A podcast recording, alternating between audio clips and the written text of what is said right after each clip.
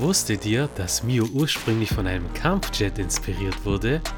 Ich weiß, das klingt sehr bizarr, aber wartet ab. Mews Geschichte erstreckt sich über 15 Jahre und heute bekommt ihr alles Wissenswerte dazu. Mew ist ein mysteriöses Psycho-Pokémon aus der ersten Generation, um das sich viele Legenden ranken. Es gilt als der Urvater aller Pokémon und kann somit jede Attacke erlernen. Das sagenumwobene Mew wird aus wissenschaftlicher Sicht als Urahn sämtlicher Pokémon betrachtet, da sich in seinem Genom die Gene aller bisher bekannten Pokémon-Arten befinden. In wissenschaftlichen Kreisen bezweifelten viele Experten die bloße Existenz Mews. Andere Arbeitsgruppen gingen davon aus, dass Mew zwar existiert haben muss, allerdings in ferner Vergangenheit bereits ausgestorben sei. Eine Forschungsgruppe rund um Mr. Fuji ist es in der jüngeren Vergangenheit gelungen, die Existenz von Mew nachzuweisen und gaben ihm die Spezies Neue Art. Jedoch ist die Quellenlage rund um Mews Wiederentdeckung sehr uneinheitlich. Im Anime wird von einem Forscherteam, finanziert von Team Rocket Boss Giovanni, in der Ruine eines Schreins tief im Amazonas-Dschungels eine antike Steinplatte gefunden, auf der ein Mew abgebildet ist.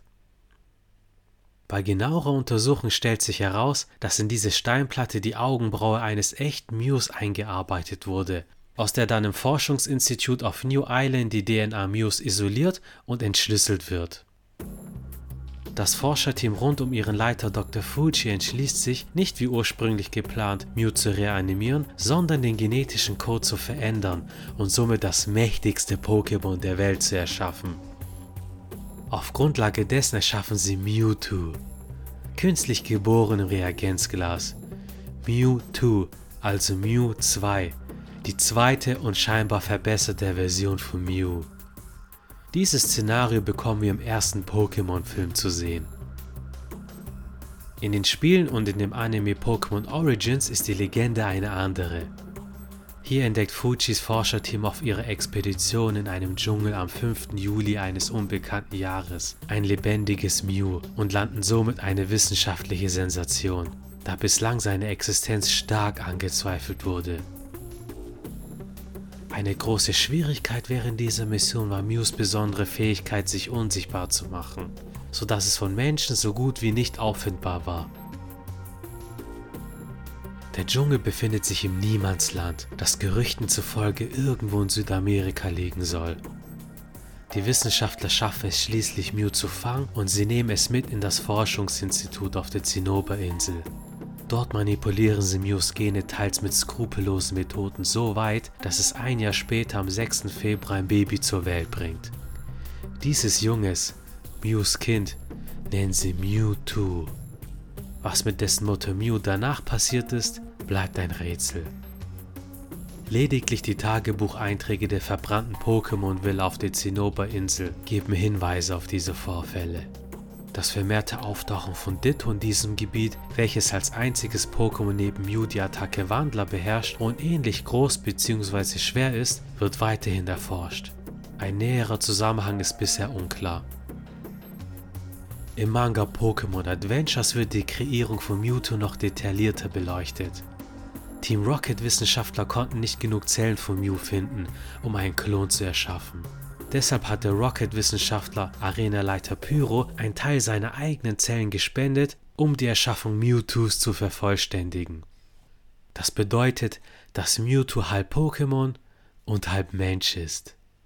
Die unglaubliche Power eines solchen Wesens lässt sich nicht in Worte fassen. Wie ihr seht, ranken sich viele Mythen um diese beiden Pokémon. Da Mew keinen festen Heimatort zu haben scheint und es wie Ditto die Gestalt jedes Pokémon annehmen kann, war dessen Existenz in der Fachwelt lange umstritten. Eins sollte aber noch erwähnt werden. Der Name Mew war der erste Pokémon-Begriff, der bereits im Jahre 1990 geschützt wurde, ganze fünf Jahre bevor die Spiele erschienen. Es ist also auch in dieser Hinsicht der Vorläufer aller Pokémon. Mews Name hat mehrere mögliche Ursprünge. Zum einen könnte es vom japanischen Wort Myo kommen, das Wunder, Mysterium oder Seltsamkeit bedeutet passend zu seiner geheimnisumwobenen Backstory.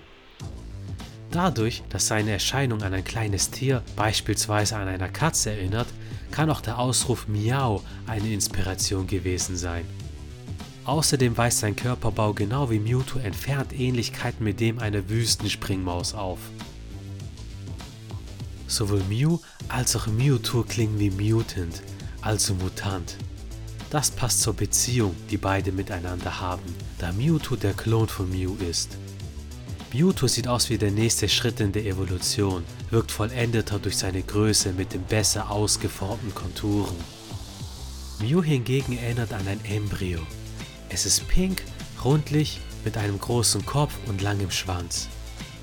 Viele Säugetiere, die keine oder nur kurze Schweife besitzen, entwickeln trotzdem einen im Verlauf ihres embryonalen Stadiums, da dies noch durch ihre Vorfahren im Gencode einprogrammiert ist. Im ersten Film sieht man es auch in einer Blase herumschweben und es wirkt dadurch noch mehr wie ein Fötus. Mew gilt als Urahn aller Pokémon, da es den Gencode von allen in sich trägt. Sein Erscheinungsbild passt deshalb extrem gut zur Pokémon-Lore. In einem Interview erklärte der Präsident der Pokémon Company Tsunekazu Ishihara, dass Mew zunächst gar nicht geplant war, sondern nur sehr kurzfristig in Pokémon Rote Edition und Grüne Edition eingebunden wurde, nachdem das Entfernen der Debug-Tools Speicherplatz freiräumte. Der ehemalige Programmierer und mittlerweile verstorbene Nintendo-Präsident Satoru Iwata sagte einmal, wir haben Mew erst ganz am Ende integriert. Das Modul war schon sehr voll und es war kaum noch Platz darauf frei.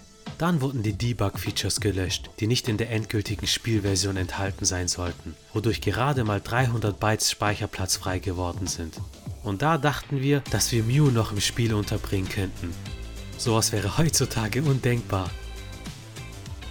Die Idee von Mew kam ursprünglich vom Pokémon-Erfinder Satoshi Tajiri. Er ist medienscheu, doch im Jahre 2000 gab er ein ausführliches Interview, das später im Japan-exklusiven Buch Pokémon Story abgedruckt wurde. Hier gibt er eine Erklärung rund um die Entwicklung von Mew. Als Tajiri jung war, schwänzte er auf die Schule und verbrachte seine Zeit lieber in Spielhallen. Er war begeistert von den Spielen Space Invaders und Xevious, zwei Weltraumshooter, die er stundenlang spielte. Videospiele wurden zu dieser Zeit in Japan populär und er fragte sich, wie so ein Spiel technisch funktionierte. Das weckte unter anderem seine Begeisterung für dieses Medium. Xevious wurde ursprünglich als Vietnamkriegsspiel konzipiert, aber entwickelte sich mit der Zeit zum Weltraumshooter. Was aber in den Spieldaten zurückblieb, war ein F4 Phantom Kampfjet, an dem man laut Gerüchten irgendwie innerhalb des Spiels herankommen könne. Die Schulhöfe und Spielemagazin befeuerten Legenden wie diese. Ein Phänomen, das wir heute durch die Pokémon-Spiele nur allzu gut kennen. Als Tajiri später Pokémon entwickelte, fragte er sich, welche Legenden daraus entspringen würden. Hier wurde der Grundstein von Mew gelegt. Satoshi Tajiri war somit die erste Person, die Mew erfand. Aber Errol, was meinst du mit erster Person? Ihr habt richtig gehört, Mew entsprang aus mehreren kreativen Köpfen. Der zweite von ihnen war nämlich der Game Freak-Entwickler Shigeki Morimoto. Laut ihm wollte Game Freak ein Pokémon, das als Ursprung für Mewtwo dienen sollte. Zur Einordnung: Game Freak war das Entwicklerstudio von Pokémon. Nintendo war der Publisher, also der Geldgeber. Diese Info wird später noch wichtig. Mewtwo konnte man von vornherein im Spiel fangen, Mew hingegen nicht. Mew hatte innerhalb des Spiels schon Referenzen quer durch die Tagebucheinträge auf der Zinnoberinsel aber es waren weder Sprites, Stats noch andere Spieldaten vorhanden. Mew existierte nur zu Zwecken der Game Lore, aber nicht als richtiges Pokémon, das man fangen oder mit dem man kämpfen konnte. Nach sechs langen Jahren Entwicklungszeit investierte der Publisher Nintendo ein Vermögen am Debugging. Debugging bezeichnet den Prozess, Programmierfehler zu finden und zu beheben. Es war damals der teuerste Debugging-Prozess in der Geschichte Nintendos und Game Freak hatte deshalb strikte Anweisungen, nach dem Debugging-Prozess nicht mehr am Spiel herumzutüfteln. Nach dem Prozess entfernte man die Debugging-Tools, wodurch ganz wenig Speicherplatz von rund 300 Bytes verfügbar wurde. Game Freak strich bereits im Vorfeld einige Features, damit die Spiele Rot und Grün auf das Gameboy-Modul passten. Doch jetzt hatten sie die einmalige Gelegenheit, ein weiteres, 151. Pokémon in das Spiel zu quetschen. Ursprünglich sollte der Pokémon Illustrator Ken Sugimori Mew designen, aber da wenig Zeit war, übernahm der Entwickler Morimoto diesen Job. Diese Nacht- und Nebelaktion war seitens Nintendo strikt verboten, deshalb handelten sie schnell. Morimoto entwarf das Design, erstellte Stats und den Pokédex-Eintrag. Das ist der Grund, weshalb Mews Design so klein und simpel ist. Die anderen legendären Pokémon wie Zapdos, Lavados, Arctos und natürlich Mewtwo waren aufwendig gestaltet und bestanden zu 56 Pixeln im Quadrat.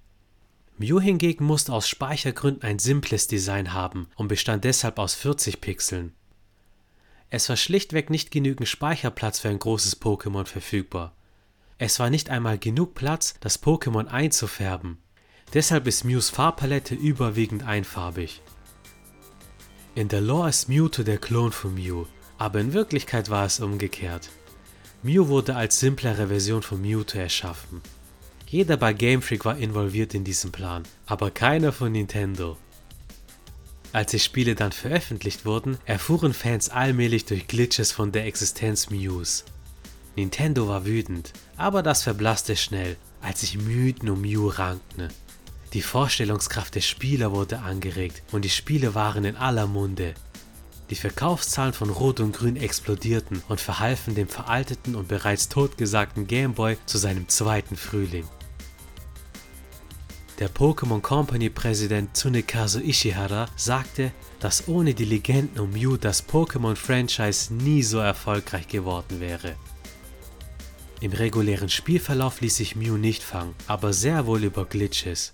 Morimoto gab in Interviews zu, dass er diese Glitches aus Versehen selbst einprogrammiert hatte, da er vor der Entwicklung von Rot und Grün völlig unerfahren als Programmierer war. In der Retrospektive waren diese Glitches ein ungewollter Glücksgriff. Ich weiß selbst noch, wie wir damals auf dem Schulhof alles probiert haben, um die Grenzen des Spiels zu sprengen. Als das Geheimnis über Mew endgültig die Runde machte, beschloss Game Freak per Gewinnspiel eine Verteilaktion für Mew zu veranstalten. Sowas war damals ein Novum. Über 70.000 japanische Fans nahmen daran teil, von denen 20 glückliche Gewinner ausgewählt wurden. Die Zahl war so gering, da Morimoto jedes einzelne Exemplar manuell auf dem Computer mit individueller Nummerierung kreieren musste. Diese wurden dann via Gameboy Link-Kabel auf die Spielemodule übertragen. Das machen diese 20 Mew zu den seltensten Pokémon überhaupt. Bis heute ist Mew Morimotos Lieblings-Pokémon. Wenn er Autogramme gibt, dann ist die Skizze eines Mews immer ein Teil davon. Tajiri hatte somit die Idee für Mew und Morimoto designte es, gab ihm Stats, einen Ruf und den Pokédex-Eintrag. Aber dass Mew das einst seinen Weg in Rot und Grün erschlich, war weit davon entfernt, fertiggestellt zu sein. Wie alle Pokémon der ersten Generation wurden zuerst die Spiele-Sprites designt. Später kam Ken Sugimori und erstellte die Artworks in dem berühmten Wasserfarbenlook, die wir unter anderem aus den Spieleanleitungen und Handbüchern kennen. In seinem Artbook, das 2014 erschien, schrieb Sugimori, jedes Sprite eines Künstlers trägt dessen individuelle Handschrift. Genau das macht den Reiz an Pokémon aus die große Bandbreite an Diversität, die unmöglich aus einer einzelnen Feder entspringen konnte. Aber die einzigen Bilder, die wir von den Pokémon hatten, waren deren Sprites. Deshalb musste ich alle von Grund auf neu zeichnen, basierend auf deren Pixelbild. Außerdem passte ich einige Designs, mit denen ich unzufrieden war, an und modifizierte diese. Dadurch wurden sie alle auf eine gewisse Art meine Charaktere und seitdem bin ich verantwortlich dafür, die Designs von allen Pokémon zu vereinheitlichen. Das ist der Grund, weshalb viele originale Sprites aus der ersten und auch zweiten Generation sich von den Artworks unterscheiden. Mal weniger, mal mehr. Sugimori missfiel die Fetus-Ästhetik, die das originale Mew hatte, woraufhin er das Design anpasste. Geht mal auf PokeWiki, schaut euch alte Designs von Mew an und vergleicht es mit heutigen Artworks. Es ist ein nahezu anderes Pokémon. Somit hätten wir mit Sugimori den dritten Mitschöpfer von Mew im Bunde. Aber selbst nach Tajiris, Morimotos und Sugimoris Beteiligung war Mew immer noch lediglich eine Ansammlung von Bildern, die es nur von vorne und hinten zeigten. Wer kreierte sein dreidimensionales Erscheinungsbild, seine Persönlichkeit und charaktertypischen, umherfliegenden Bewegungsstil? Es war keiner von Game Freak, sondern das Animationsteam um OLM Incorporated, welches zwei Jahre später den allerersten Pokémon-Kinofilm produzierte.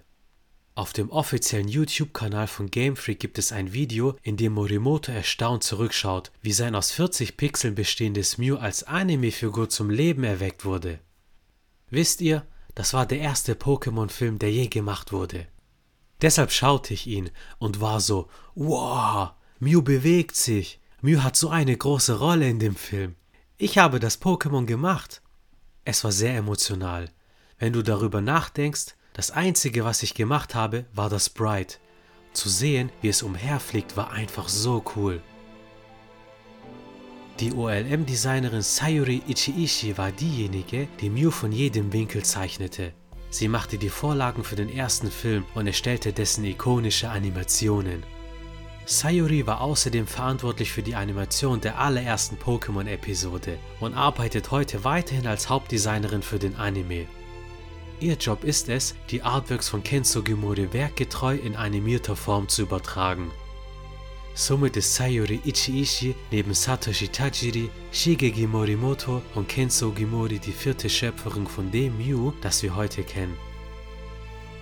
Angefangen bei den 80er Jahre Arcade Games, die die Inspiration gaben, bis hin zum ersten Pokémon-Film war es ein weiter und spannender Weg zur Schöpfung Mews. In der Lore ist Mew der Ursprung allen Lebens, aber in der Realität entsprang Mew der Schöpfung verschiedener kreativer Menschen. Meiner Meinung nach ein wunderschöner Zirkelschluss. Ihr seid der Ursprung meiner Likes, Klicks und Abos. Deshalb supportet mich gerne und teilt diese Podcast-Folge mit euren Freunden, um den großen Pokémon Spirit da draußen zu verbreiten. Vielleicht mache ich das gleich auch mit Celebi aus der zweiten Generation. Habt ihr Bock darauf? Schreibt es mir auf Insta. Als Quellen dient mir zu meinem PokeWiki, das Nummer 1 Pokémon-Nachschlagewerk im deutschsprachigen Raum. Und zum anderen die großartigen Videos vom YouTube-Kanal Did You Know Gaming. Insbesondere das Video Muse Origins, A Story of Secrets, Rumors and Legends. Schaut deshalb unbedingt bei den Kollegen vorbei, die produzieren großartig nostalgischen Gaming-Content. Viele der Infos, die ich euch heute gegeben habe, sind erst seit wenigen Monaten im westlichen Raum bekannt. Welche Fakten kanntet ihr schon und welche waren euch völlig neu? Schreibt es mir auf Instagram und TikTok. Und hört auch in meine anderen Podcast-Folgen rein, in denen ich nicht nur über Pokémon, sondern auch anderen Anime- und Manga-Franchises wie Dragon Ball, One Piece und Yu-Gi-Oh! rede. Danke fürs Dabeisein und in diesem Sinne, schnapp sie dir alle.